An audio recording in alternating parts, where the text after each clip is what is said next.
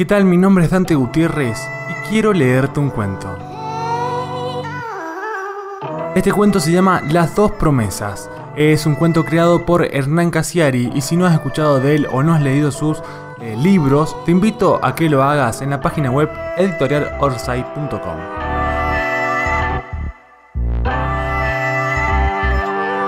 Las dos promesas.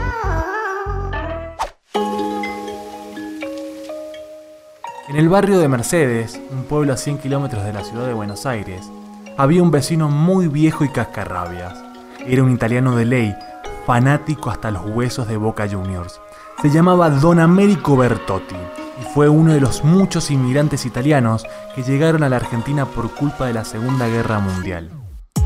Mil veces nos contó su vida en el viejo continente, porque, como muchos inmigrantes, el buen vino lo tornaba melancólico y el vino malo lo ponía repetitivo. Nos explicó muchas veces que su madre, a la que nunca más volvería a ver, lo metió en un barco y le dijo, Nunca traiciones tus orígenes milanes, Américo, y jamás te va a ir mal en la vida. Él tenía 14 años cuando cruzó el Atlántico con esas palabras en el alma. No se las olvidó más. Cuando dos meses después pisó tierra firme en Buenos Aires, era el año 1943. Lo primero que lo sorprendió de aquella ciudad enorme del sur de América fue el silencio. Un silencio demoledor. Era la primera vez en años que no escuchaba el estruendo de las bombas alemanas, ni los gritos de las mujeres, ni el ruido espantoso que hace la barriga cuando clausura el hambre. El jovencito llegó solo desde Milán, omnibulado y con el pelo hasta los hombros. Al pisar tierra se encontró con el primer gran problema en suelo extranjero. Para trabajar, le dijeron, había que cortarse el pelo. Y después llegó el segundo problema. Para ir a la peluquería, había que tener monedas en el bolsillo. Y al caer la tarde, descubrió el tercer problema. Para tener monedas en el bolsillo, había que trabajar. Era el círculo vicioso de los obstáculos. Descubrió que Argentina era un pueblo de pelicortos. Las modas europeas no habían llegado al sur del mundo. Los inmigrantes europeos se reconocían por las calles por el calzado pobrísimo y por las mechas sucias y largas. Muchos tenían el mismo conflicto que él, y entonces en el puerto escuchó un rumor. Había una barbería en el barrio de La Boca que le cortaba gratis el cabello a los inmigrantes con una condición, pero nadie le explicaba cuál era esa condición. Y para allá se fue el pequeño Américo. Ve, Américo. El barbero, que era un criollo de espaldas enormes, lo recibió con una sonrisa y le dijo que lo rapaba gratis y prometía que desde esa tarde y para siempre sería incondicional de un club de fútbol que se llamaba Boca Juniors. El joven Américo, sorprendido por tan buen negocio, juró con solemnidad que siempre sería hincha de Boca. Lo juró como solamente puede jurar un chico hambriento. De verdad y para toda la vida. Esa tarde Américo salió de la peluquería sin un pelo en la cabeza y con dos colores nuevos en el corazón, el azul y el amarillo.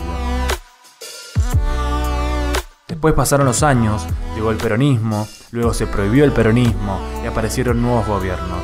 Algunos muy malos, otros bastante peores. Américo se casó con una buena mujer, tuvo hijos y siempre vivió en mi pueblo, Mercedes, exactamente a dos casas de la mía. Por eso conozco la historia. Prosperó mucho desde que llegó de Milán con una mano atrás y otra adelante. Siempre pensó que su buena suerte en la vida había tenido que ver con esos dos juramentos nunca rotos. El de su madre, de no traicionar jamás sus orígenes milanes, y el del viejo barbero del puerto, ser hincha fanático de Boca Juniors para toda la vida.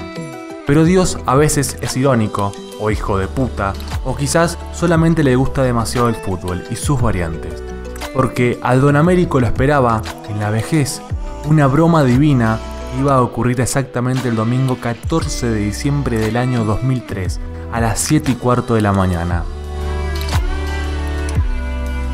Para el resto de nosotros, que también estábamos en el bar del pueblo mirando el televisor, aquel fue solamente un partido de fútbol entre Boca Juniors y Milán, que jugaban la Copa Intercontinental en Japón. Un partido importantísimo. Pero en el fondo únicamente un pasatiempo. Para don Américo, sin embargo, era algo más. Para él, pobre viejo, aquello no fue un deporte, sino una tortura.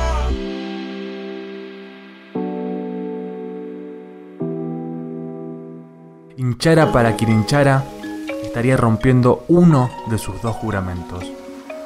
Ya hacía el calor insoportable de diciembre, a pesar del madrugón. Don Américo estuvo acordado en la barra del bar, frente a la tele, desde antes de que la televisión conectara con Tokio.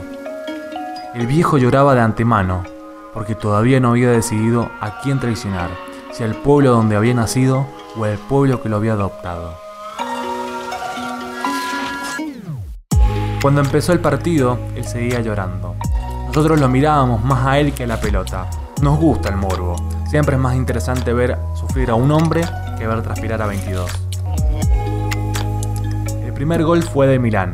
Aménico se levantó de la silla y gritó. Vamos, carajo, forza Milano, merda puta.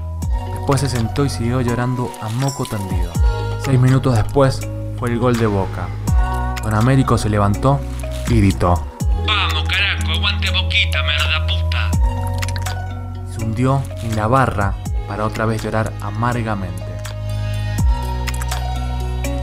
Terminó el partido empatando uno a uno, como si el destino hubiese querido profundizar la herida de muerte desde el mismísimo punto de los penales.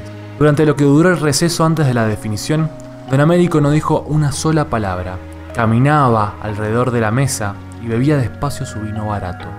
Ninguno de nosotros le quiso interrumpir el silencio mortal. Gritó triunfal los penales convertidos y gritó triunfal los penales cerrados. Gritó los goles de Boca y los goles del Milán. Gritó a favor y en contra de sus dos corazones hasta que llegó el último tiro.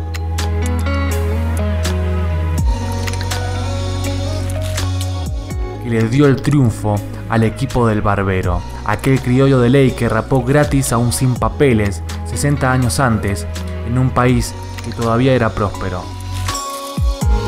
Y entonces Don Américo dejó de festejar y también dejó de llorar. Se quedó quieto, nos miró a todos en el bar y nosotros hicimos de cuenta que estábamos interesados en otra cosa.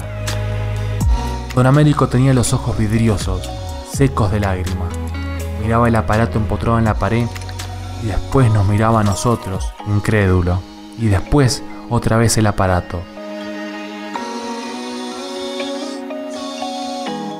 Como si estuviera viendo por la tele su propio entierro.